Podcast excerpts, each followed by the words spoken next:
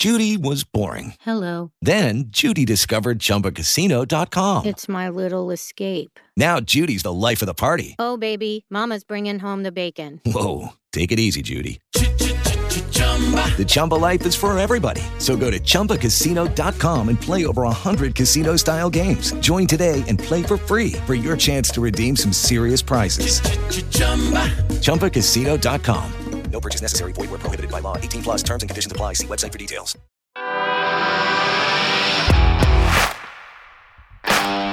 Bienvenido a Esto también es política, el podcast que habla tu mismo idioma, con Mario Girón y Miguel Rodríguez.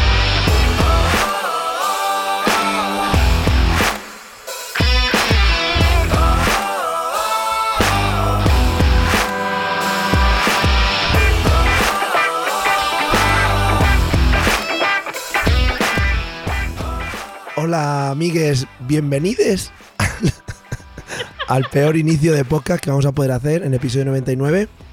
Ya de primeras vuelvo a pedir perdón por mi voz. Eh, podría parecer que llevo un fin de semana de ajetreo y bueno y, y- y fiesta constante, pero no es el caso, no es el caso. Es más, todo lo contrario. ¿Qué tal Miguel? ¿Cómo estás? Eh, mejor que tú, veo. Es genial porque esto yo creo que incluso duele a la gente que lo esté escuchando, ¿no? El, el oírme así como agonizar. Probablemente. Pero va muy bien con el tema del podcast de hoy, ¿eh? Joder, el agonizamiento, ¿no? Correcto. El, el dolor más profundo, ¿no? De, de cualquier ciudadano. Lo que es- va a escuchar. Lo que es la muerte a pellizcos, no puede ser. A pellizcos de monja. Qué bonito, qué bonito. Además está guay porque sumidos en, en la campaña electoral en la que nos encontramos, vamos a hablar de otro tema que no tiene nada que ver. Eh, te juro que estoy súper orgulloso. Sí, sí, no, a mí me parece, o- nos saltamos totalmente la actualidad, me parece magnífico. ¿no? Seguimos, ¿no? Eh, incumpliendo expectativas. Pero bonito. Hombre, es lo bonito, yo creo que la gente que nos escucha espera esta puta mierda de nosotros, ¿no? Que, Claro, coño, podemos estar hablando del Brexit de las elecciones en Reino Unido, de las Claro. elecciones en España, del vídeo de Rivera y el perro. Podemos hablando de muchas madre cosas.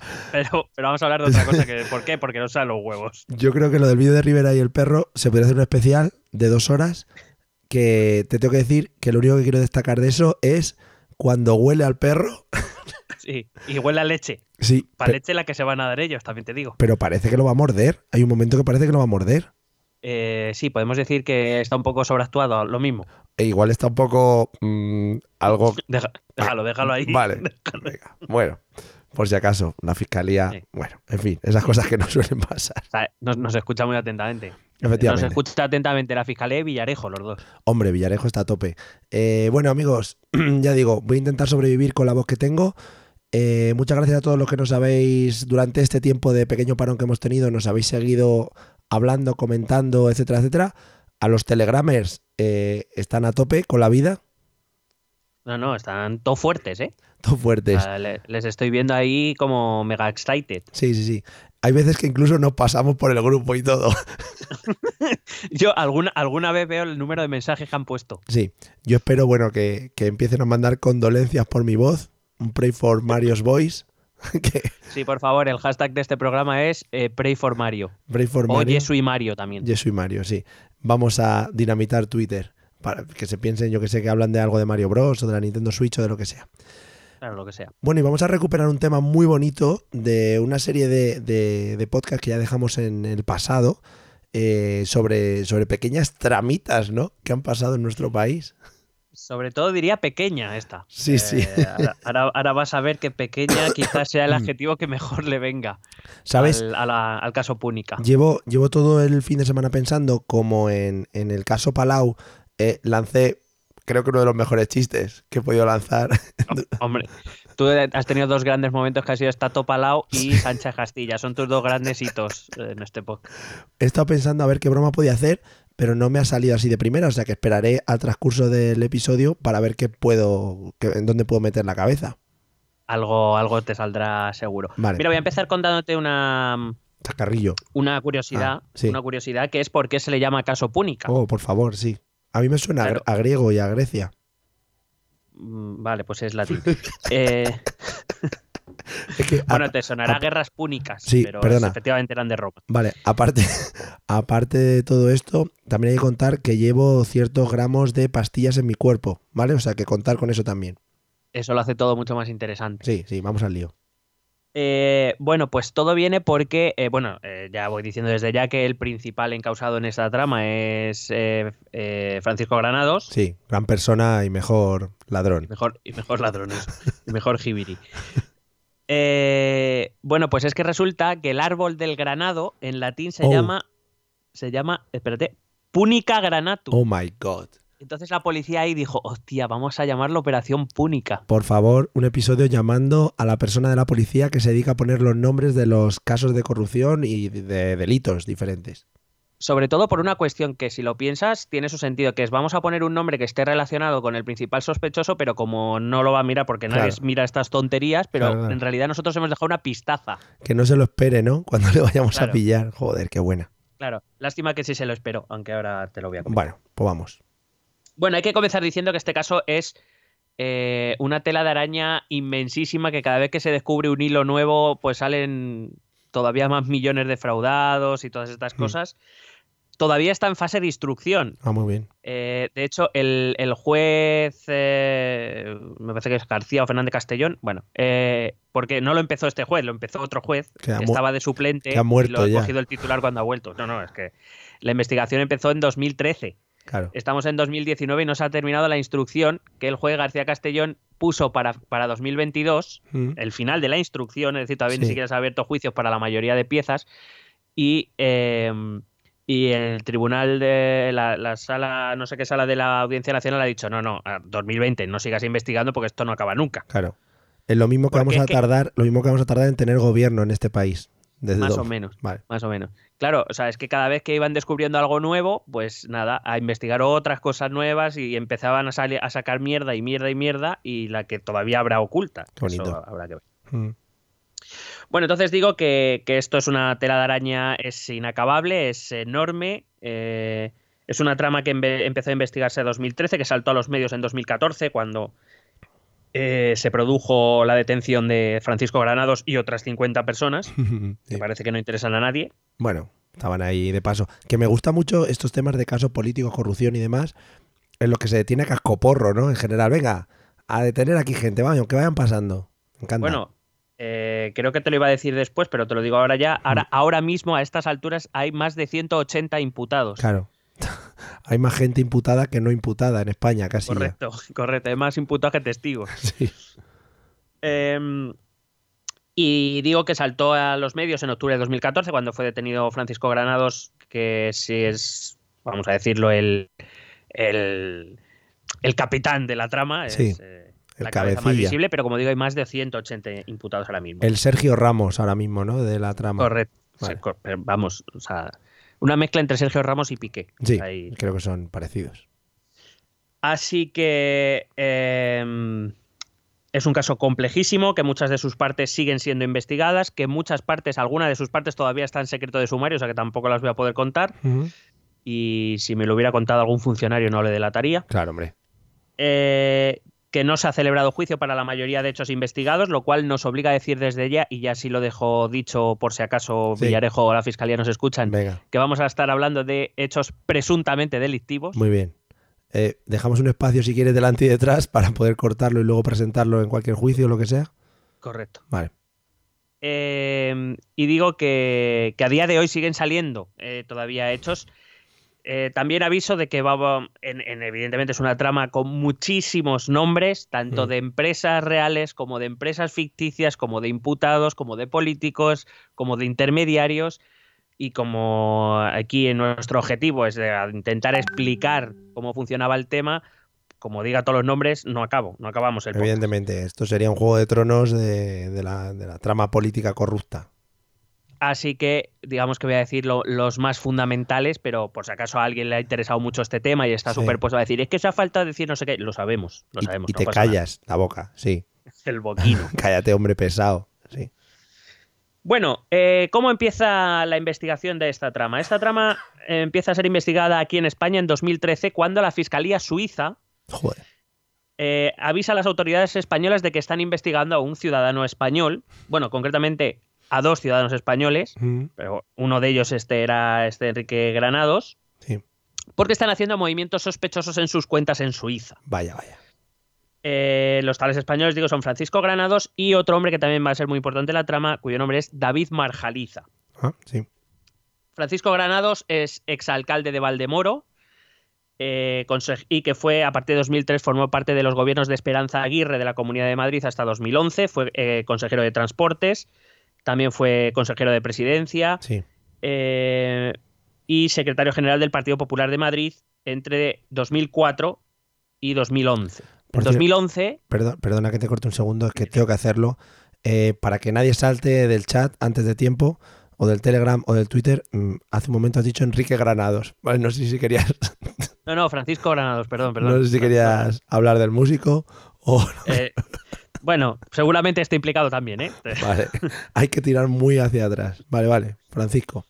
Francisco Granados. Eh, digo que va a ser eh, secretario general del Partido Popular de Madrid, que fue consejero de Transportes, Ujú. consejero de Presidencia, consejero de Interior y Justicia, y que en 2011, sin razón aparente, Esperanza Aguirre eh, decidió prescindir de él en su gobierno y abandonó también la Secretaría General del PP de Madrid Mm. sin causa aparente, Vaya.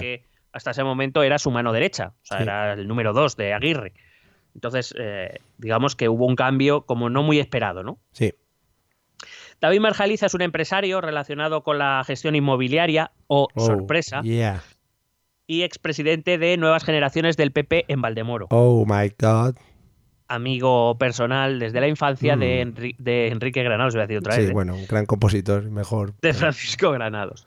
Eh, te he traído también otro dato para que sepas los alias que utilizaba Marjaliza para sus chanchullos, le llamaban El Padrino o Mortimer. no entiendo esto, pero bueno. Qué bueno. Bueno, a raíz de este aviso eh, de la Fiscalía Suiza, la Fiscalía Española y la Audiencia Nacional, que es quien tiene las competencias en justicia de eh, investigar delitos de blanqueo de dinero y demás, se ponen a investigar el origen de ese dinero que no está declarado y que está en Suiza. Mm. En 2014, la Fiscalía Suiza avisa de que Granados está intentando retirar todo su dinero de sus cuentas en Suiza. Hablábamos en esa cuenta al menos de en torno a un millón y medio de euros Joder. que, que es, es- es la calderilla, eh, te voy avisando. Mm. Un millón y medio de euros que eh, la Fiscalía Suiza entiende que eh, Granados se ha enterado de que le están investigando y que está intentando retirar el dinero. Claro, eso, mm, por lo que sea, en un cajero no se saca, ¿no? Eh, por lo visto no te da maletines. Vale, vale, vale. creo que no. Tendrían que empezar a moverlo, ¿eh?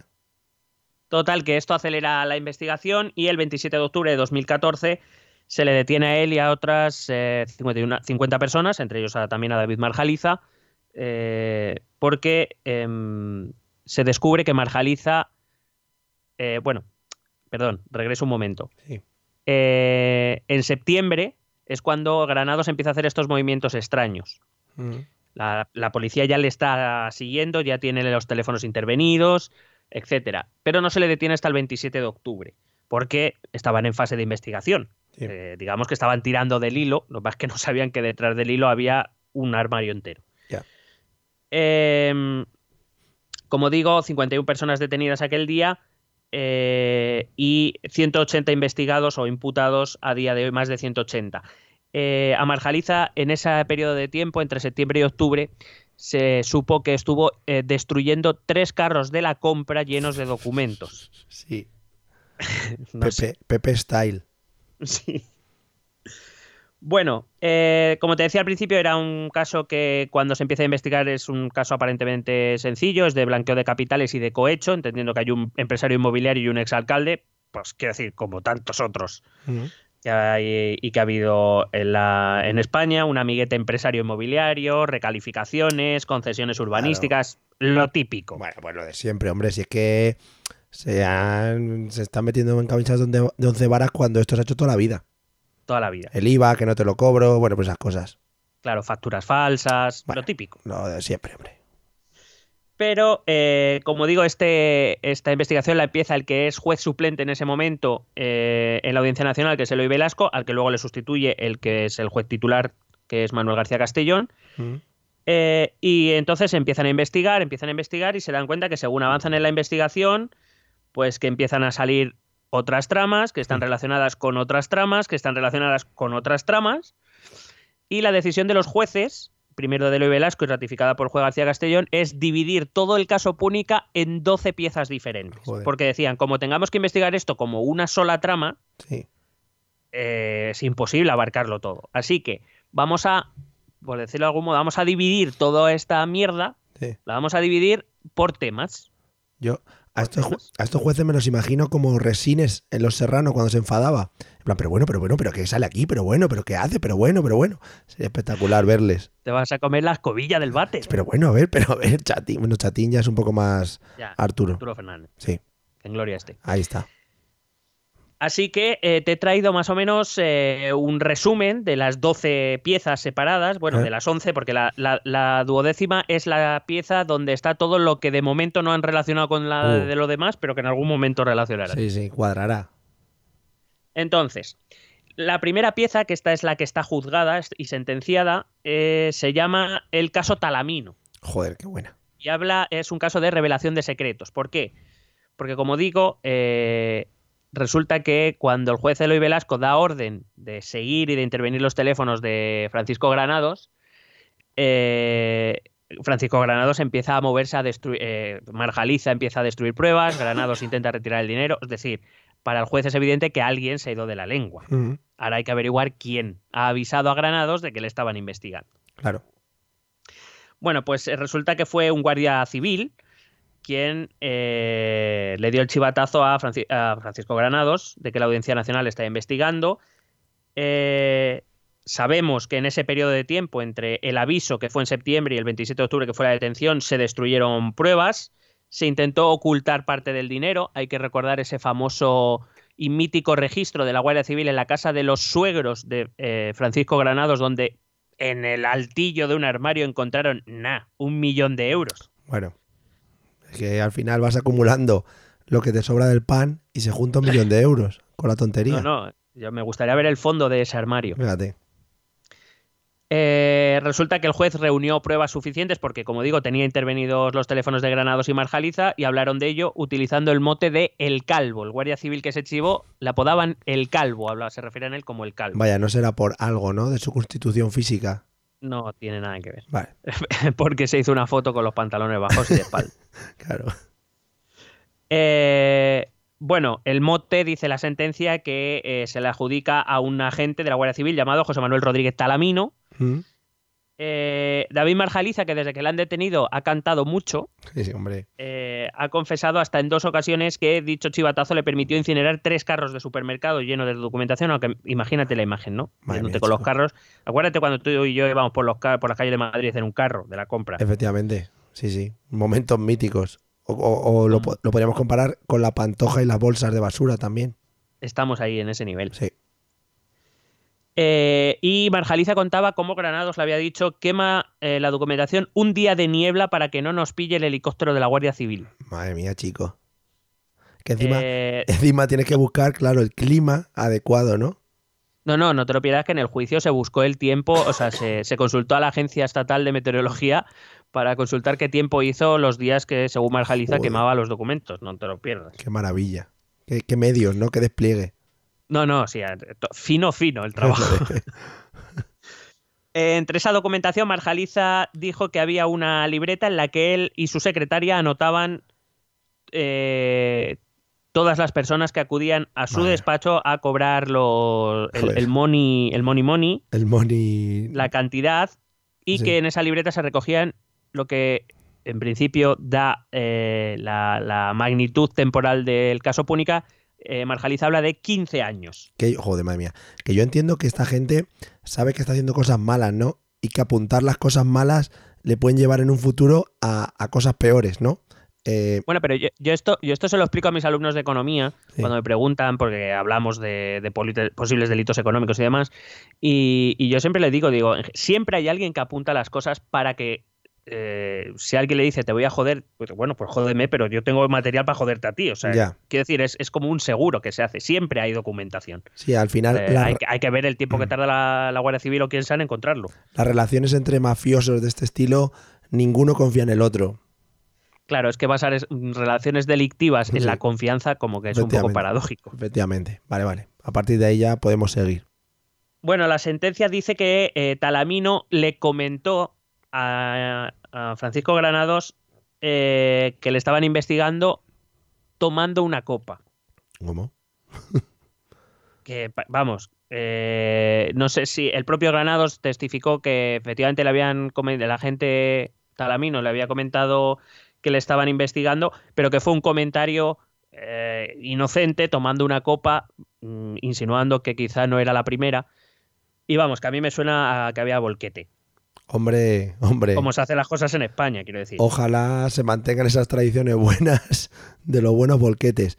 Y por cierto, te iba a decir, menuda infancia también habrá pasado el talamino este, que no me extraña que luego quiera tirarse al tema de mafias y ganar dinero a lo, a lo black. Porque muy mala infancia con ese nombre.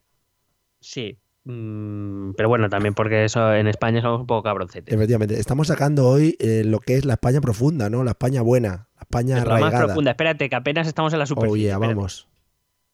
Eh, bueno, hay que decir que esta pieza ya ha sido juzgada. Le cayeron dos años a Granados por un delito de aprovechamiento de revelación de secreto por funcionario público, Sí. que no sabía yo que existía exactamente así titulado el, el delito, pero existe. Pues truco tru. Y dos años para la Guardia Civil por revelación de secretos. Mírale, talamino. Bueno, vamos a la segunda pieza que ya nos metemos en, en materia. La segunda pieza trata de la trama púnica El León. Qué guapo. Esto es como lo, lo del león, la bruja y el armario, ¿no? Me van poniendo Sí. nombres. Sí, sí. Eh, bueno, ya hemos tenido el armario con el millón de euros. Las tenemos la crónicas trama de- El León, a ver dónde saldrá la bruja. La crónica de Narnia. Vamos a esperar a, a la novena. Hombre, la bruja yo me la espero ya. ya la estoy viendo, ¿eh? Bueno, pues a lo mejor coincidimos. En un coche, por ahí. Bueno. Aparcando. Bueno, bueno, en fin. No, no hagamos spoilers. No hagas spoiler. Eh, bueno, pues es que, claro, eh, cuando yo empiezo a, a recopilar información, digo, ¿el León? Pero si Granados es alcalde de Madrid, es miembro de la- del gobierno de la Comunidad de Madrid. Pues sí, pues sí, el León. Y ahora vamos a ver, porque aunque ahora no te parezca que tiene sentido, al final todo va cerrando los círculos. Te voy a hablar, eh, necesito hablarte para entender todo el caso de dos personas. Primero de Alejandro de Pedro Yorca. Hombre. Este Alejandro de Pedro es un empresario e informático, eh, consultor, mm, por lo menos así se vendía, consultor Sí. eh, de eh, estrategias de reputación en Internet Sí, sí, sí, sí. y que, eh, digamos, que va a trabajar un poquito entre eh, Valencia, Ujú. que a lo mejor creías que Valencia no iba a salir, Hombre, un poquito de Valencia hay que tocar siempre. Valencia, Madrid y Cartagena. Era un poco Oh. su eje. Oh, cuidado, Cartagena, ¿eh? Independiente. Sí, sí. Digamos que este Alejandro de Pedro sería un conseguidor o un intermediario entre las empresas y eh, la trama corrupta. Es decir, juega un poco el papel que juega Francisco Correa en la Gürtel. Ujú. Y este es el momento de que si alguien quiere saber de qué va la Gürtel, que escuche nuestro audio sobre Buah, el mismo. chaval, es que eres, eres, eres un podcaster ya, ¿eh? Pero vamos, es que- es metiendo- que, madre mía. Metiendo cuñas. La segunda persona de la que te tengo que hablar es José Antonio Alonso Conesa, exalcalde socialista de Cartagena, porque la trama es mm, al 98% conectada con el Partido Popular, Sí. pero hay algunos toques socialistas por el camino. Hombre, la gente no se quiere quedar fuera también, entiéndelo. Hombre. Como digo, exalcalde socialista de Cartagena, que al dejar la alcaldía en 1995 se dedicó a sus actividades profesionales, Sí. Que en este caso son actividades empresariales muy conectadas con el sector inmobiliario de Cartagena. Vaya. Sorpresa. Eh, la función de- del primero del que te he hablado, de Alejandro de Pedro, tiene mucho que ver con campañas de reputación para políticos, los políticos inmersos en la trama, trama que digo que alcanza en esta segunda pieza a la provincia de León. Ujú. ¿Cómo? Bueno, el 30 de mayo de 2014 se convierte en presidente de la Diputación de León Marcos Martínez Barazón, del Partido Popular, que eh, ya anteriormente trabajaba con este Alejandro de Pedro para su campaña de reputación online. Em, de Pedro se entera de que la Diputación debe conceder la construcción de una estación de esquí y Mm. dos restaurantes, de Pedro le recomienda que contacte con José Antonio Alonso Conesa, Sí. que ya se conocen de Valencia y de Murcia. Eh, y entonces se mantienen unas conversaciones. A este, a, a este José Antonio Alonso Conesa le preocupa, en estas conversaciones dice que le preocupa el interventor, el que controla las cuentas de la Diputación, un tal Jesús López al que apodan Suso, Uso. eh, dice que le preocupa si va a denunciar o, o va a tener algún problema por este chanchullillo que estaban Vaya. eh, provocando. El tal Marcos Martínez le dice, no te preocupes, el interventor tiene, además, eh, extraigo literalmente de la declaración, el interventor tiene un huevo de terrenos, con lo cual es el primer interesado en que esto se haga. Muy bien. No tiene que ser, Vale. hombre, juntando a todos los interesados al final para, para alcanzar un bien común. La Guardia Civil recoge en su informe que se manipulan los pliegos de condiciones que se sacan a- para concurso para que todas las empresas que deseen presentarse puedan hacerlo. Por supuesto, pliego de condiciones que se adecúan extraordinariamente a, las- a la empresa de este José Antonio eh, Alonso Conesa. Vaya, Por tanto, se le asigna casualmente este estos proyectos a su empresa. Eh, a este Marcos Martínez, que fue diputación, eh, fue presidente de la Diputación de León, eh, se le preguntó, se le ha preguntado por qué confió en este tal de Pedro Sí. eh, y en sus contactos. Y es que él le contestó que este de Pedro tenía línea directa con Génova 13, es decir, con, el- con la sede del Partido Popular. Sí, sí. Es decir, la misma táctica que había seguido Francisco Correa por la Gürtel. Muy bien. Claro, hombre, al final te fijas en los grandes, ¿no? Te fijas en los, los hitos, Claro, de los modelos a seguir. modelos.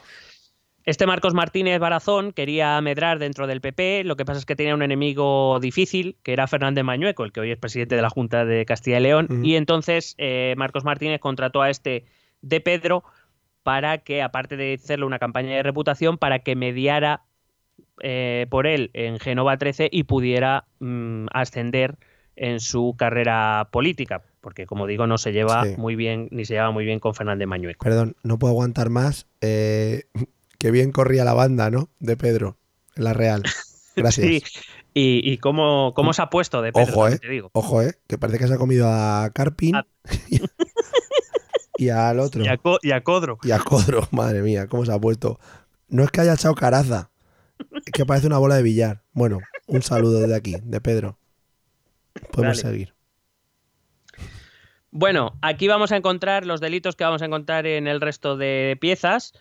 Fraude, tráfico de influencias, falsificación de documento público, negociaciones prohibidas a funcionarios públicos, cohecho, revelación de información reservada, prevaricación, malversación de caudales públicos Poquito, y algún otro por ahí que seguro que me he dejado. La Macedonia de la corrupción, lo podríamos llamar. Un poquito de todo. Eh, de esta trama de Pedro y Alonso Conesa recibieron solo de León, según la investigación, en torno a 100.000 euros. Hostia, en comisiones no facturadas y que se materializaban en. eh, o sea, que lo que se facturaba a cambio de esos 100.000 euros que recibieron eran en banners, en medios digitales propiedad de, de Pedro, Sí, banners, o sea, medios digitales que básicamente tenían una media de seguidores de medio seguidor. me descojono los banners, ¿eh? Suena a 1990. Pues ahí los tenés, 100.000 euritos, pusieron unos banners y aquí no ha pasado nada. Truco, tru. Joder, Eso en, eh, en León. muy bien. La tercera pieza es la trama púnica en Murcia. Mm, Este fue el caso, por cierto, que hizo salir del gobierno murciano a Pedro Antonio Sánchez, no sé si te acuerdas, Sí, me suena. eh, que al final se presentó una moción de censura. Ciudadanos tuvo que decir que, claro, no podían mantener su imagen de regeneración Claro. eh, si, si no se iba, porque le estaban investigando. La realidad es que ese caso empezó porque al, al expresidente de, de la región de Murcia le estaban investigando por el caso auditorio, Sí, otra, otro caso de corrupción inmobiliaria, claro, hombre. Un poquito de. del, y del que hablaremos en algún otro episodio. Hombre, por supuesto, con ese nombre, para adelante.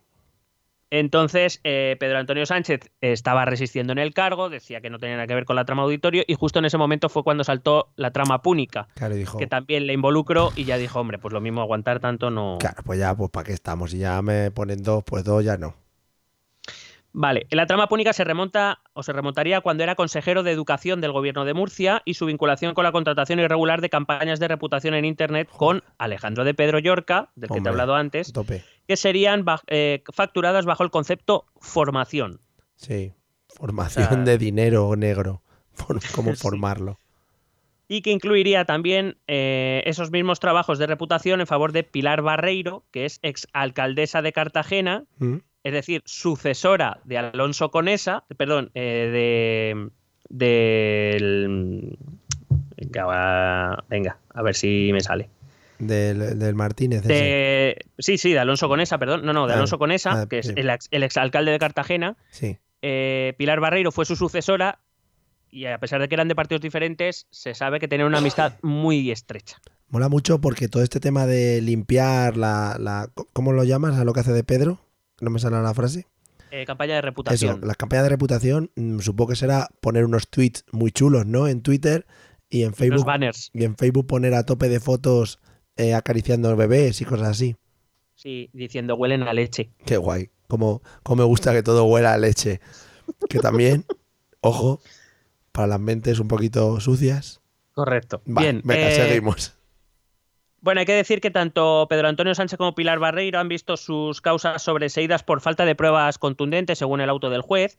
A pesar de la existencia de 72 indicios contra ellos, eh, el juez considera que no tiene suficiente para encausarles, al menos por el momento, porque quiero decir que como esto sigue investigándose, pues lo mismo en un rato lo vuelven a llamar. Espérate que no te toque a ti, que estás ahí en tu casa.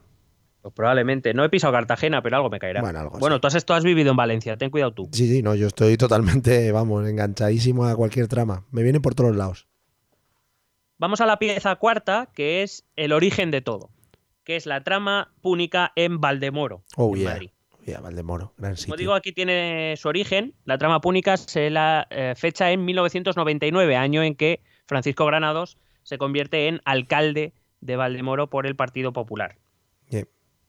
Allí va a reunir a los dos mayores empresarios inmobiliarios de la localidad, que son este David Marjaliza, del que ya te hablaba al principio, Sí, y un tal Ramiro Cid. vale. Hola. Sí, es que como te oigo hacer ruidos, no, No, sé no. si pasa algo. no te preocupes, estoy intentando no morirme en el intento. Vale. Sí, tú, en cuanto en cuanto oigas llegar a la ambulancia, ahí sí para de hablar, ¿sabes? Para que no se vea tanto. Vale. Bueno, pues decía que reúne a David Marjaliza, recuerdo, eh, ex líder de Nuevas Generaciones de Valdemoro, Sí. amigo personal íntimo de Francisco Granados, y Ramiro Cid, mm, conocido de Francisco Granados, pero otro de los, el segundo empresario más importante del sector inmobiliario. Mm. Y eh, Granados les propondría un negocio, que es yo hago recalificaciones urbanísticas para vosotros al 20% por el 20% por encima de su valor, para Mm. que saquéis una tajailla. Y también os doy contratos de obra pública, os adjudico contratos de obra pública a cambio de una comisión Hombre, ah, que rondaba eh, de media entre un 2 y un 3%. hombre, ¿qué quieres? Se está haciendo el trabajo de ayuda, se tendrá que sacar algo, ¿no?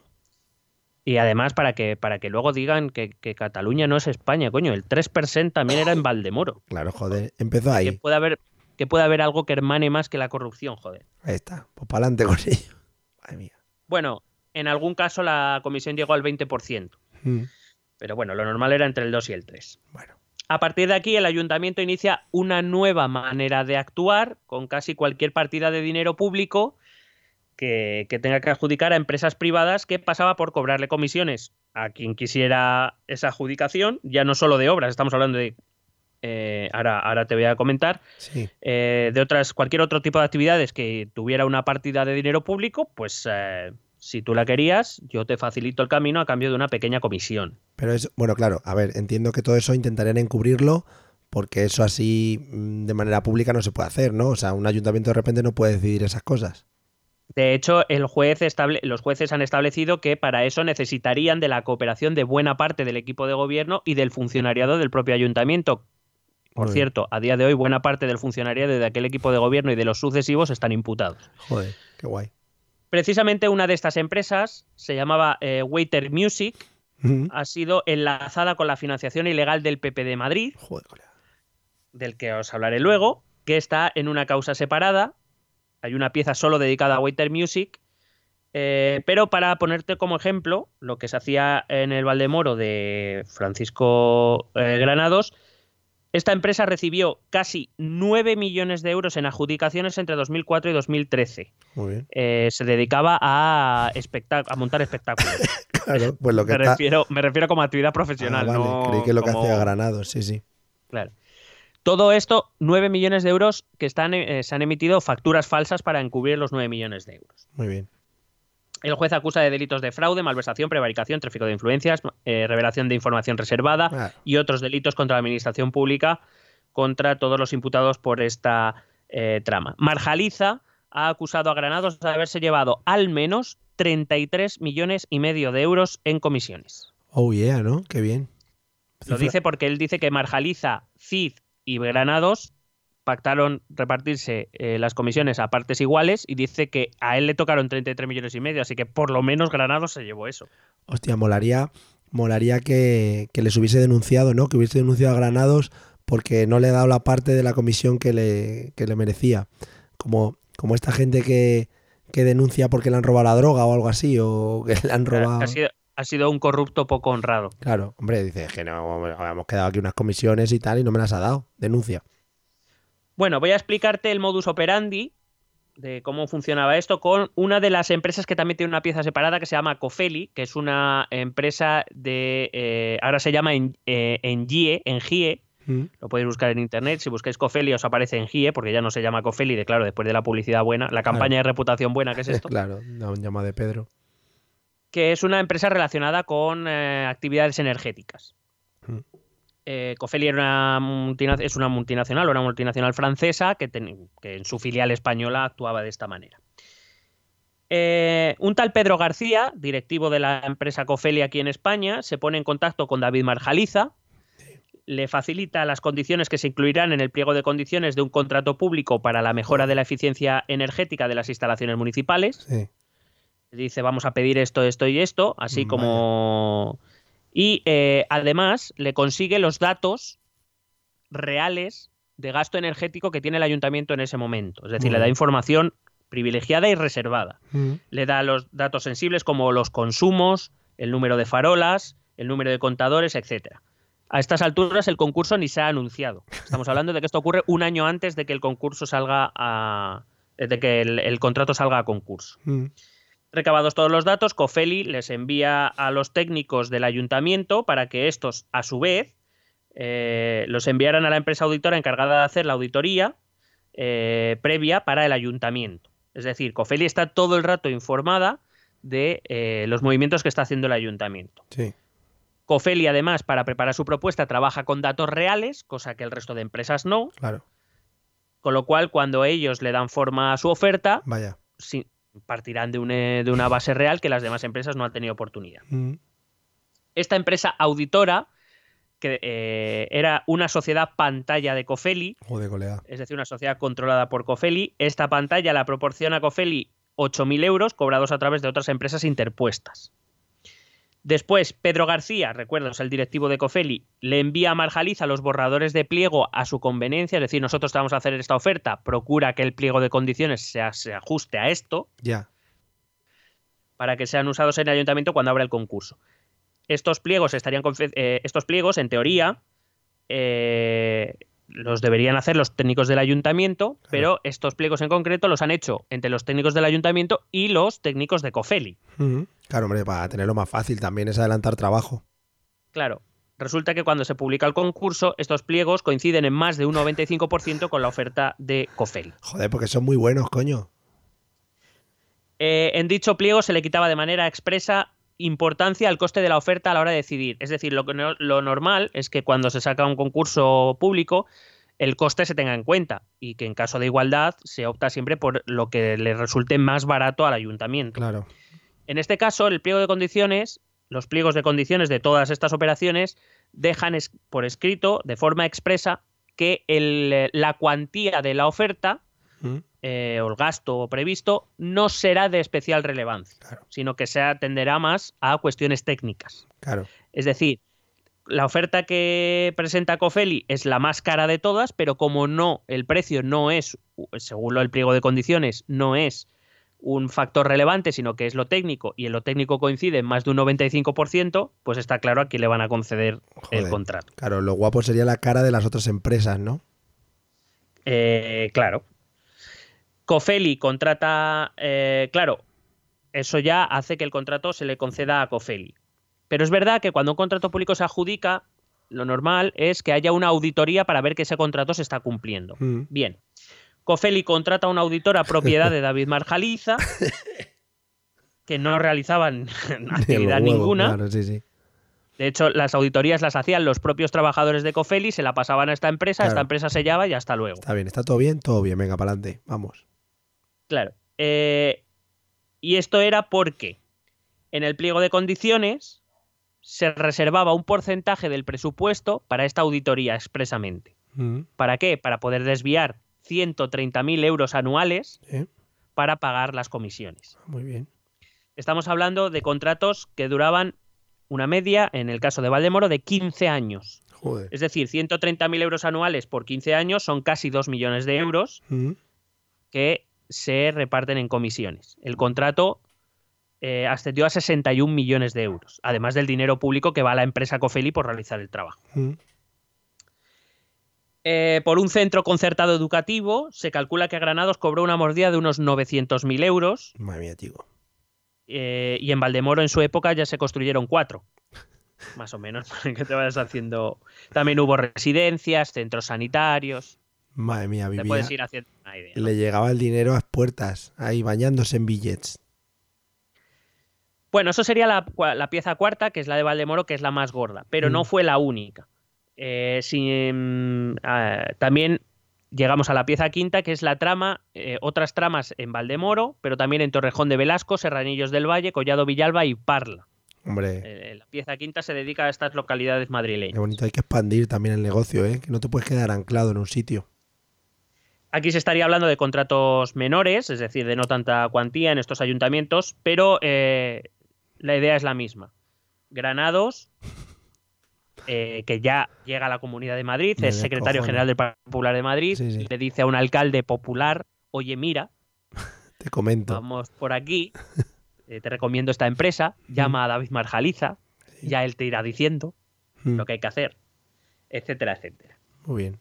Entonces, claro, cuando el secretario general de tu partido te llama y te ofrece estas cosas, pues hombre, Dices, hombre, muy bien. es verdad que si fueras una persona íntegra dirías que no, Claro. pero, pero bueno, ya Pero bueno, también el Granados sabría a quién decírselo. O sea, no se lo va a decir a, a ese, al íntegro que tú comentas, que está dentro del partido. Bueno, claro, claro, claro. Se lo dirá al que llaman, pues por ejemplo, el, el, el Trapis, ¿no? El, tra- el que han llamado el Trapis toda la vida, pues a por ese va a ir. claro. Eh, bueno, llama la atención en esta pieza el caso de Parla, porque eh, durante los años de la trama, Parla estuvo gobernada por alcaldes socialistas. El Mm. más conocido de ellos, Tomás Gómez, que no sé si Hombre, te acuerdas de él. Tomasete, sí, sí. Qué perdido, ¿eh? Se quedó ahí después de... Tomás Gómez, enemigo público de Pedro Sánchez, Sí, Pedro, sí, sí. Triunfó que mucho. dejó la alcaldía para presentarse como candidato a la Comunidad de Madrid Mm. y que fue eh, destituido por el propio Sánchez, ¿te acuerdas? Cuando le, le entraron en el despacho y le cambiaron la cerradura. Mm.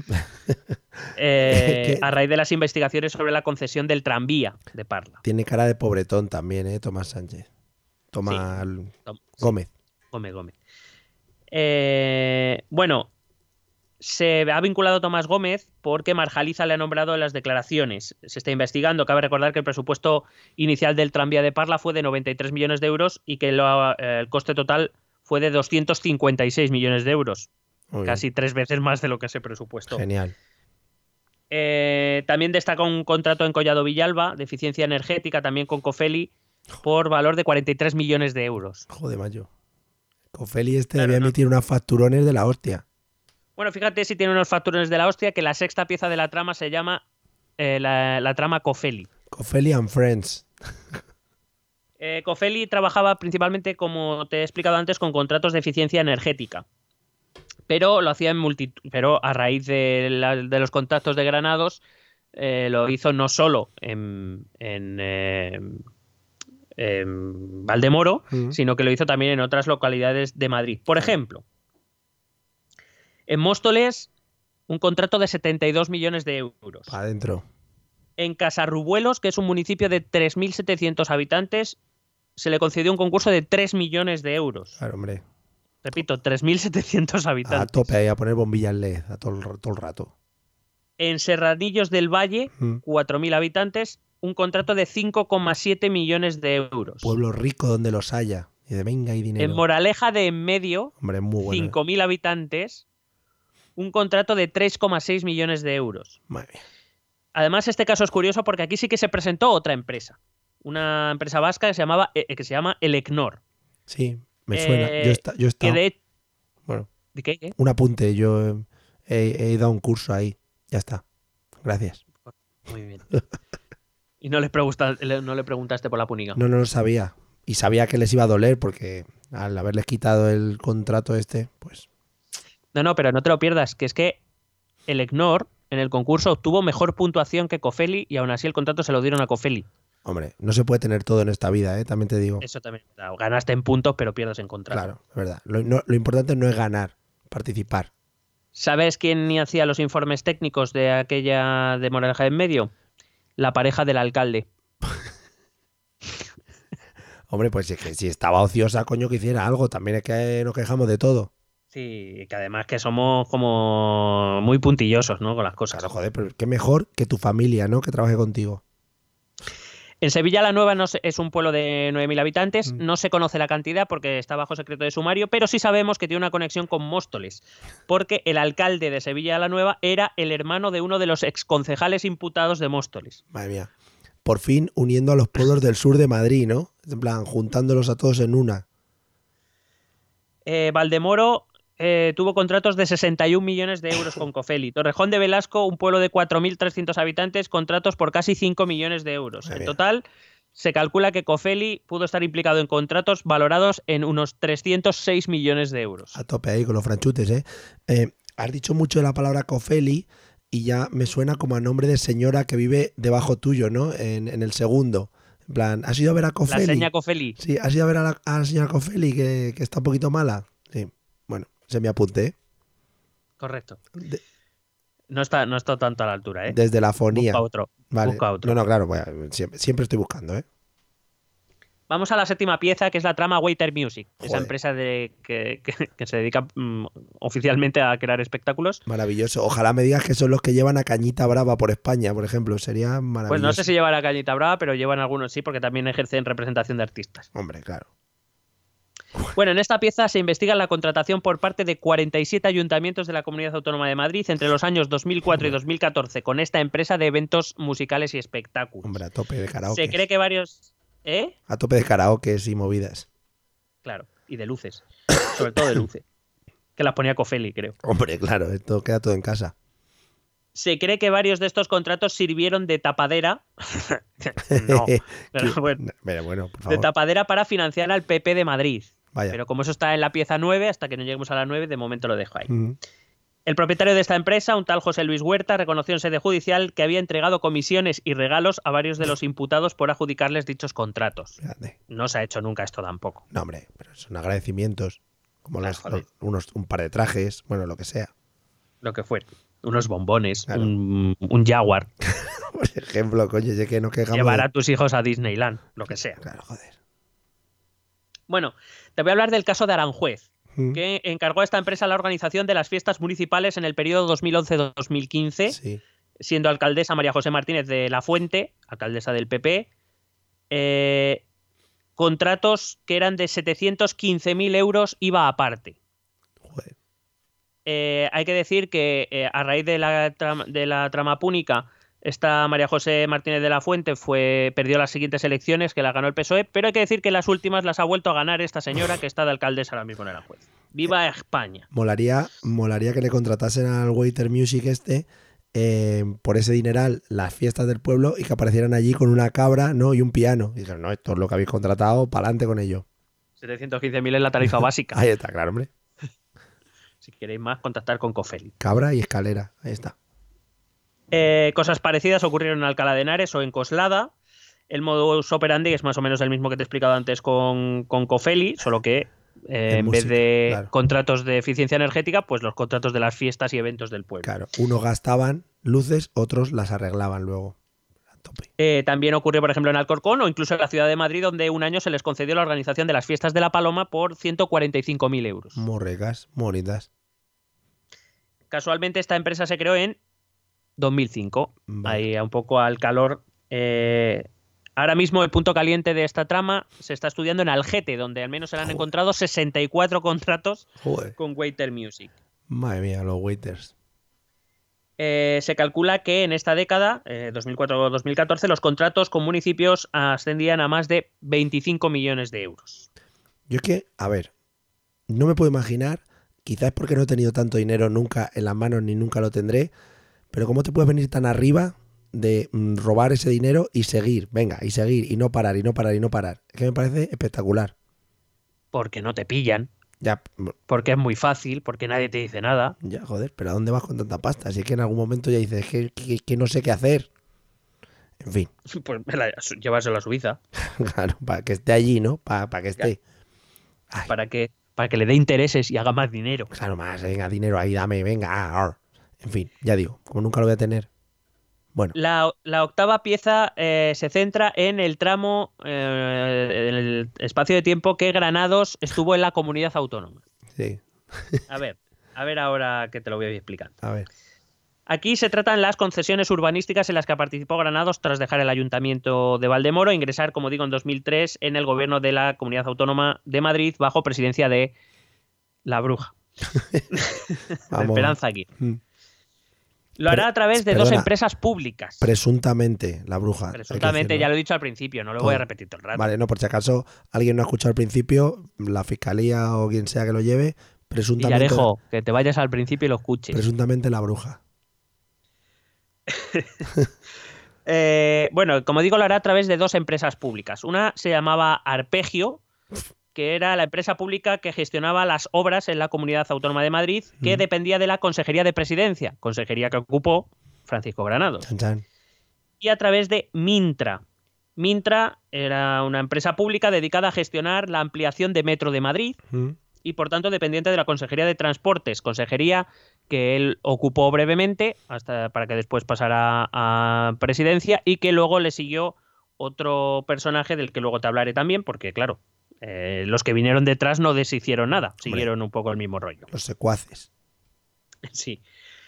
Eh, se calcula que estos entes manejaron en torno a mil millones de euros para adjudicaciones. no estoy diciendo que los mil millones de euros se utilizaran para la trama. Estoy diciendo que manejaban un presupuesto muy grande. Claro, igual algunos sí que se utilizó para construir cosas o hacer cosas. Igual sí. Eh, estamos hablando de mil millones de euros para adjudicaciones de obra civil, campañas de publicidad y aquí es donde entra el temario, y construcciones de parcelas todas amañadas antes de su licitación. Mm, Hay que decir que Arpegio dependía de medio ambiente hasta 2004. Es mm. decir, cuando Granados llega al gobierno, Arpegio depende de medio ambiente y en el año 2004 pasa a presidencia, que es decir, a depender de él. Ven Llámalo casualidad. Claro, dice, ven que os voy a contar una cosa. Eh, la mesa de contratación de Arpegio se habría convertido, según el juez, en el centro de decisiones amañadas por adjudicaciones, algunas de las cuales alcanzó los 22 millones de euros. Cosa que ocurrió, por ejemplo, con la venta de parcelas en Getafe a una empresa de quién? De. A ver. De Marjaliza. Hombre, joder, es que lleva rato sin salir. Ahí pendiente el modus operandi el mismo que ya venimos contando y por eso no me voy a extender más. En cuanto a Mintra, adjudicaba obras a empresas que siempre presentaban presupuestos inflados y luego en la ejecución sobre costes de hasta 50 millones de euros. Por ejemplo, cuando se adjudicó la obra de Metro Norte, el metro, el metro ligero de, mm. del norte de Madrid, Aguadilla del Monte, pues tuvo un, sobrecoste de 50 millones de euros a pesar de que la propia empresa adjudicataria ya había presentado un presupuesto inflado sobre el, coste real. Yo hubiera pagado más, exquisito el Metro Norte. O sea, qué bien ir viendo, bueno, las luces del día. Buah, creo que se peta, se peta, se peta. Y, y ojalá Waiter Music hubiera puesto la música ambiente dentro del metro. Hubiera sido ya maravilloso. a lo mejor los que van cantando en el metro son representados por Ojalá, Music. Ojalá, ojalá. Creo que sería mi sueño. Bueno, el problema, o aquí digamos que eh, la trama púnica toma un carácter un poquito más, más vamos a llamarlo, relevante, mm. porque no solo hay empresas vinculadas a Marjaliza eh, metidos en esta parte de la trama, lo cual todo el mundo ya esperábamos, sino que también se ha podido conectar con algunas obras adjudicadas a Fomento de Construcciones y Contratas, a Acciona, a Dragados, a hmm. OHL o a SACIR. Muy bien. Es decir, a las grandes constructoras del país. Las top. Por ejemplo, digo, por la obra de Metronorte, de la que te hablaba, se cree que Granados pudo cobrar una comisión solo por esa obra de unos 6 millones de euros. Hombre, qué menos. O sea, qué menos. Llegamos a la pieza 9, que es la trama que habla de la financiación ilegal eh, del Partido eh, Popular eh. y que Mm, realmente cuando en la tele o en los periódicos hablan de la trama púnica se están refiriendo a esta pieza prácticamente en exclusiva. Porque es lo que da más chicha también. Correcto, pero que nosotros eh, aquí estamos demostrando que es, Púnica es mucho más. Que nos ceñimos a la realidad, no nos queremos salir de por peteneras. Bueno, claro.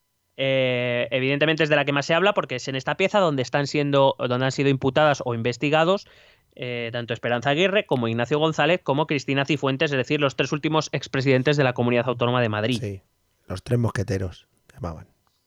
También han declarado recientemente dos exconsejeros muy importantes en esta, trama, en esta trama, Juan José Güemes y Manuel Lamela. Este Manuel Lamela fue el que se hizo con la Consejería de Transportes de la Comunidad de Madrid, Vaya. de lo que te he dicho. La mandanga, ¿no? Recogió lo que era la mandanguita buena. Bueno, durante toda esta época, eh, todos los contratos de licitación de la Comunidad Autónoma de Madrid incluían una cláusula por la que el 1% del contrato, del presupuesto, debía destinarse a publicitar la concesión. Claro. Eh, ¿Quién recibía este 1%? Pues los amigos. Pero sobre todo, ¿quién hace campañas de publicitación y de reputación? El de Pedro. Alejandro de Pedro. Oh my God. Ya conectamos con lo de León y Muro. Oh, gracias. Creí que no iba a salir otra vez. Madre mía, qué ilusión me ha hecho. De verdad. Eh, digo que eh, fue este Alejandro de Pedro Llorca quien elaboró, por supuesto, campañas de reputación en Internet a favor de Aguirre, de González, de Granados, de otros dirigentes del PP de Madrid. A tope de banners. Que se, pagaba con dinero adjudicado a las empresas públicas de la CAM. Eh, y que tiene relación con el caso, por ejemplo, Isabel II, o por ejemplo, Ah, tiene conexiones incluso con el caso Taula, que es de Valencia, sí, hombre. o con el caso Nos también. Hombre, un poquito de todo, tocando todos los palitos. Correcto. Eh, varios de estos dirigentes y exconsejeros han asegurado en sede judicial que conocieron a De Pedro a través de. Isabel Díaz Ayuso, oh my God. actual presidenta de la Comunidad Autónoma de Madrid. Claro, cuando llevaba lo del tema del perro de Esperanza Aguirre, ¿no? Efectivamente, ella era un cargo de confianza de Esperanza Aguirre y directora del área online del PP en tiempos Claro. de Cristina Cifuentes. Llevaba el, tuit, el Twitter de Pecas. Correcto. Eh, pues eso, que. Isabel Díaz Ayuso está por ahí, que tenía y que fue quien puso en contacto a De Pedro con todos los dirigentes del PP, o por lo menos era la persona de contacto. Eh, joder, De momento el juez no ha, no ha tenido a bien impu- eh, imputarla, está esperando. pero esto, esto da vuelcos que no podemos asegurar que no lo vayan a hacer. Muy bien. La investigación a De Pedro además permitió la imputación de otros dos ex consejeros de la CAM, Mm. Lucía Figar, consejera de Educación con Aguirre, y Salvador Victoria, consejero que también con Aguirre con González y con Ignacio González.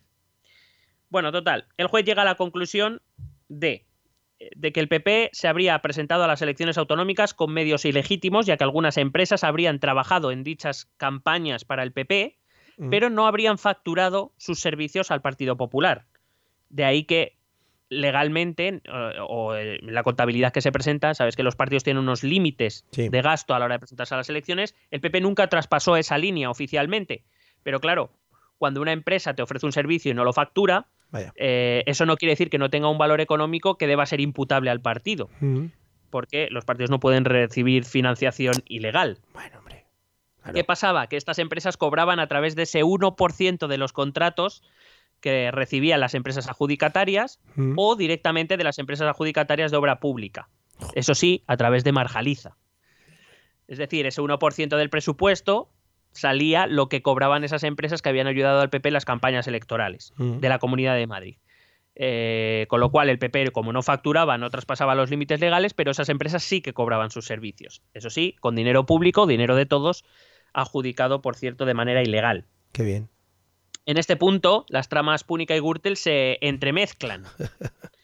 Es como, Eh, sí. como un congreso, ¿no? Sí, bien es verdad que la trama púnica se centró más con el Partido Popular de Madrid y la, y la trama Gürtel se centró más con el PP a nivel nacional o con la dirección nacional del partido.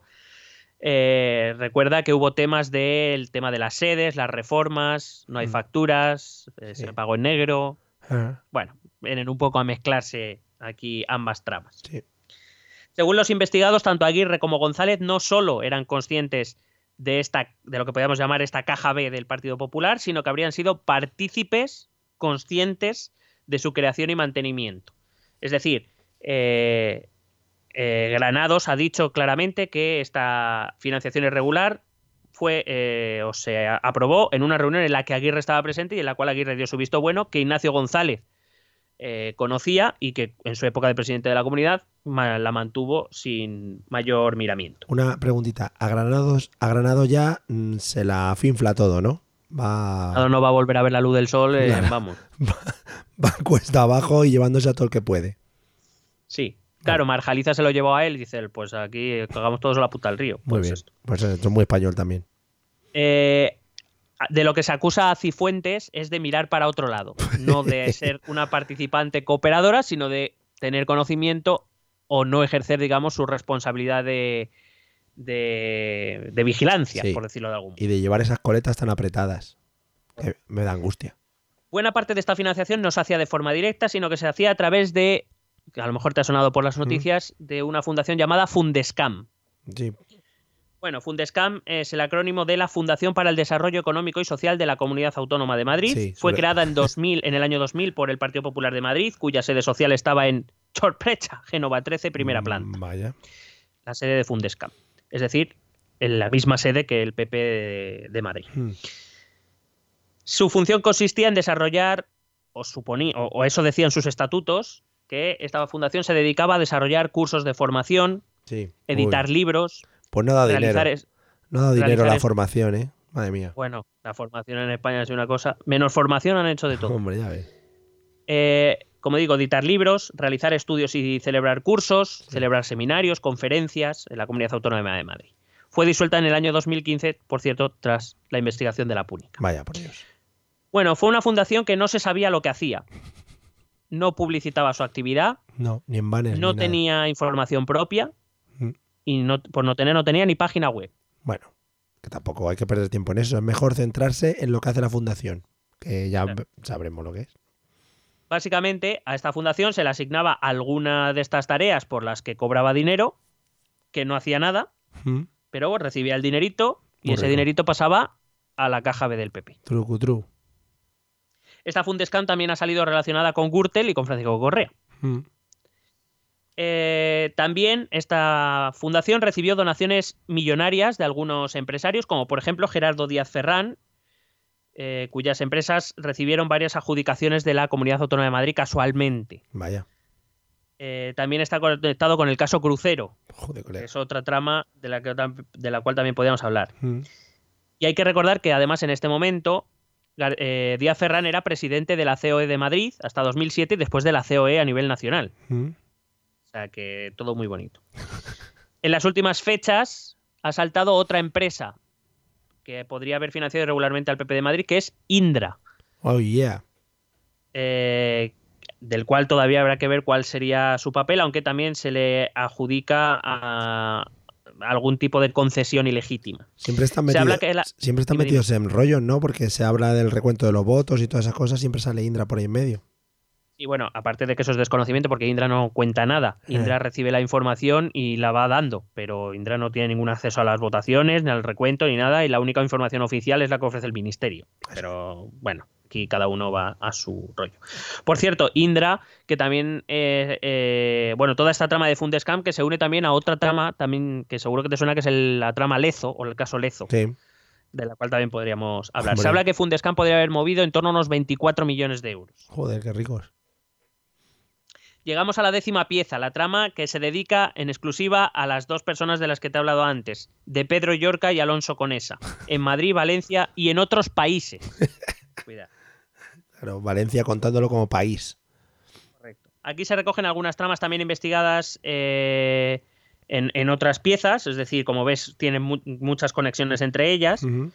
Eh, relacionadas con estos dos empresarios, pero se unifican con una parte de la trama relacionada, como digo, con Valencia, cuyo contacto político en Valencia de esta trama, que no sería la principal, porque aquí en Valencia ha habido otras tantas, Sí, bueno.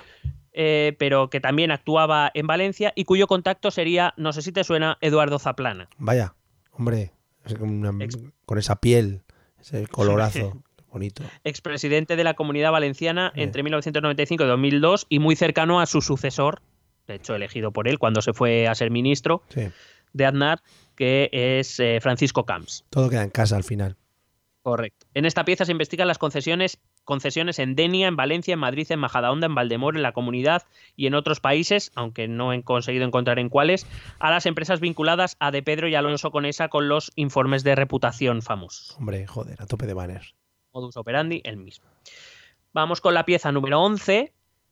Eh, la pieza número 11, aquí vamos a hablar de un señor llamado Alfonso Ferrón, Que es un empresario que se hizo millonario creando un emporio escolar de centros concertados en la Comunidad Autónoma de Madrid. Sí. Eh, no solo en Comunidad Autónoma de Madrid, también se conoce su actividad en Murcia, Baleares y Valencia. Vaya. Se convirtió en empresa asesora en materia educativa de la trama púnica, en materia asesora, o sea, empresa asesora, que esto ya es la hostia. Bueno. El juez no ve viable que un simple maestro como Alfonso Ferrón se enriqueciera en 10 años dominando el mercado de la construcción de centros educativos, de trámites administrativos y de la concesión de comedores escolares. Mm, No De confía. repente Alfonso Ferrón, que era un, maestro del que, por cierto, muchos de sus alumnos tenían un buen recuerdo, Mm, de repente eh, se convirtió en un magnate Fíjate. de los centros concertados y de las adjudicaciones. También el juez es que no cree en el talento de la gente. Sí, eh, si le ves la foto, yo tam- tú también dudarías. Em, por supuesto, los colegios los construía las empresas de Marjaliza, Sí. a través del cual se sospecha Vaya. que le llegaba la información de los concursos públicos. Es decir, Ferrón sería un testaferro Mm, para ocultar la trama que tiene que ver con los centros educativos. muy Por bien. cada colegio concertado, te he dicho antes, Granado y- Granados y Marjaliza se llevaban cada uno entre 900.000 y 1.200.000 euros. Mm, Bueno, Estos centros eran entregados a cooperativas más tarde de profesores que pagaban por ello y de donde salían las mordidas. qué guapo. Es decir, tú construyes, te doy el contrato público, luego esto se lo vendemos a una cooperativa de profesores que también nos van a pagar y ese dinero nos lo repartimos. Y a correr. Que ellos se apañen ya. se habla que entre Madrid, Murcia, Baleares y Valencia se habla de que hasta 20 colegios. El tal Alfonso Ferrón ha reconocido en sede judicial que intervino en la negociación de 13 de ellos. Vale. Eh, pero se están investigando hasta 20. Y esa sería eh, la trama, la pieza número 11. La 12, como ya te he dicho antes, sería el resto de asuntos que todavía Sí. o no tienen una conexión clara o no tienen un bloque demasiado grande como para constituir una pieza por sí mismas. Maravilla. Y esto sería más o menos lo que es la trama púnica, muy resumida, repito, porque es una trama enormísima Mm, que, que todavía va a dar que hablar y todavía le queda, eh, me parece que en torno a unos seis meses de instrucción, seguro que salen más, más perlitas. Está guay porque seguro que en seis meses podemos hacer un, un renew de todo lo que ha pasado. Renew, ¿eh? ¿Has visto qué palabra? Sí, Eh, sí, sí. Un update de todo lo que ha pasado y ver un poquito por dónde van los asuntos. Eh, Además, además que hay que recordar que esto es la instrucción, es decir, la investigación, que luego te- se tendrán que celebrar los juicios. claro, eh, por, por poner ya eh, un poquito en lo que va a pasar, eh, todos estos nombres que han nombrado mm, van a la cárcel años y años, ¿no? Más o menos. eh, Hombre, de los Marjaliza, principales, sin duda. Marjaliza ya, de hecho, Marjaliza ya ha pasado por la cárcel, Granados ha pasado por la cárcel y volverán. Eh, Este de Pedro, Alonso Conesa, están, vamos, muy, muy mal se tiene que dar para Ya. que no pisen la cárcel, vamos. vale, bueno. Esperemos lo, que no lo que haya. hay que ver, lo que hay que ver es los nombres más jugosos, ¿no? Esperanza Aguirre, Ignacio González, Yeah. eh, Cristina Cifuentes, eso es lo que hay que ver y por eso para estas personas sí que habrá que esperar al juicio realmente. Mm, Eh, porque, por ejemplo, esta última trama que te he dicho, la pieza 11, la de los centros educativos, eh, se llama la trama Alfedel porque es como el nombre que le puso a esta, a esta empresa el tal Alfonso Ferrón, o que le pusieron a Alfonso Ferrón. sí. Eh, tiene mucho que ver también con Lucía Figar, que era consejera de educación y, que, y era su departamento, su, mi- su consejería la que otorgaba estas concesiones, por ejemplo. Entonces, ahí hay mucho político del PP, además muy próximo a Esperanza Aguirre. Acuérdate cuando hablaba de no, esos son. Eran, como decía, ranas.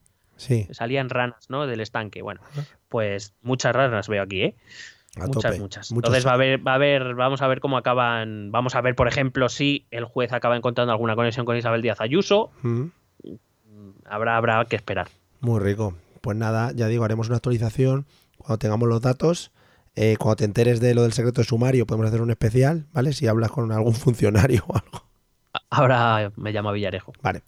Bueno, pues nada, eh, para ir cortando, que ahora os tenemos que contar dos cosas. Eh, escuchar los métodos de contacto, que hoy ya digo, mm, no, no, hay ni- no, no van a ser nuevos, son los mismos de siempre. Porque iba a grabar cosas, pero ¿tú te crees que puedo grabar con esta mierda de voz? Igual quedaría guay porque parece otra persona diferente. Es- eso te iba a decir, que nadie te reconocería. Vale, pero parecería que lo está grabando un señor de 80 años, ¿no? Aquí, si queréis escribirnos. Bueno, en fin, escuchar los métodos de contacto. ¿Quieres preguntarnos algo? ¿Proponernos algún tema? ¿Exponernos tu opinión? Ponte en contacto con nosotros. Es muy fácil. Envíanos un correo electrónico a esta dirección. Esto también es política.gmail.com. También puedes escribirnos en nuestra página de Facebook. Esto también es política. O en nuestra cuenta de Twitter, arroba etepolítica. O si lo prefieres, visita nuestro blog. Esto también es política.wordpress.com. Recuerda que puedes suscribirte a nuestro canal de YouTube. Y si quieres charlar con nosotros directamente, únete a nuestro grupo de Telegram. Busca el enlace en nuestras redes sociales. Porque tú también formas parte de Esto también es política. Bien, ahora al lío. Eh, ¿Quieres hablarnos de, de tu presente monárquico? Bueno, bueno, es que estamos grabando el día de eh, la entrega de los premios de la Fundación Princesa em, Princesa de Girona. Sí, Y, eh, bueno, y entonces ha salido eh, Leonor a dar un discurso y ha dado un discurso en español, luego ha hablado un poco en inglés, ha hablado un poco de árabe hombre. y luego ha hablado en un perfecto catalán y ha dicho una cosa muy bonita que es eh, que esa tierra estará siempre en el seu cor. Hombre, a tope. Muy bonito. Porque ella ha pasado Y, eh, allí muchísimo tiempo. Claro, y entonces, eh, por cierto, con acentos muy bien trabajados. Mm, Y entonces, claro, eh, estaba pensando y claro, te he dicho, mira, Leonor, que bien está hablando y me has dicho, tú eres, eres muy monárquico. Sí, Y yo te he dicho, y cada vez más. Pero no por el hecho de la monarquía. O sea, la, la institución en sí no me atrae. Yo nunca. O sea, quiero decir, la monarquía tiene sus ventajas y sus inconvenientes, igual que la república. sí. Pero eh, cada vez tengo más. eh, estoy más convencido de que viendo los políticos que tenemos, que nos Mm. hemos ganado, mm, me parece bien gastarnos una pasta en darle formación a un niño o una niña que Mm. sea jefe de Estado, Sí. pero que por lo menos cuando vaya al extranjero no haga el ridículo. Sí, eso sí. ¿Sabes? Entonces, eh, eso, eso es lo que. Eso es lo que. mm, Por eso apoyo a Leonor. Hombre, hemos O sea, pasado, nos estamos gastando una, una pasta y la que nos queda todavía para su formación. hemos Muy bien, pasado, pero, pero que sirva para algo. hemos pasado del campechano al preparado, ¿no? Ahora, Estamos el preparado y Leonor va a ser la fucking master. ojalá, ¿no? Leonor primero de España o segunda o la que sea, la fucking master, ¿no? Que sea conocida, que estudien dentro de unos años, Alfonso X el sabio, Leonor la fucking master. Sería La maravilloso. fucking master. O la fuck queen. Vale, la La fuck fuck queen. queen master. Oh, con oh, eso, yeah. ¿eh? Guay. Oye, pues nada, eh, te dejo porque también estamos grabando el mismo día que va a empezar en breves minutos el debate electoral. ¿A cuántos? ¿A siete? ¿A 40? ¿Cuántos son ya? ¿Cinco? A 5 estoy muy tenso porque además estoy viendo que la foto se ha puesto en el medio Santiago Abascal. Oh, yeah. Molaría, eh, molaría que empezasen el debate porque he visto ahí varias preguntas que van a hacer y tal. Molaría que empezasen el debate en plan diciendo, bueno, eh, ¿de qué va la vaina? ¿No? O rollo, venga, ¿y ahora qué? ¿Qué pasa? A mí me gustaría que saliera el perro con Rivera, Joder, el perro, pero no lo ha traído, o sea que me parece una decepción y ya por eso no le voy a votar. Pero ojalá que aparezca el perro cuando le llame. Diga, perro, pasa. Y pase el perro. Lucas ataca. Lucas, efectivamente. Mm, ¿Cómo huele a leche aquí? Santiago Abascal le gusta. Bueno, amigos, eh, después de este maravilloso episodio, esperamos que os haya gustado el tema de la púnica. Esperamos que os haya gustado también mi cambio de voz, porque es una cosa que he ido preparando durante muchos días. ¿La vas a mantener o quieres que abramos una votación en Twitter? Ya lo verán, lo veremos. Sí, sí, yo creo que, que las, las bases opinen, que la gente alce su voz al viento y que organicen manifestaciones eh, y que tiren volquetes de cosas por las calles Y lo quemen. y los quemen, efectivamente. Pues nada, nos vemos en el siguiente episodio. Esperamos que seáis felices. Cuidado con las votaciones y cuidado con las urnas. Vale, nos vemos. Chao. Besete.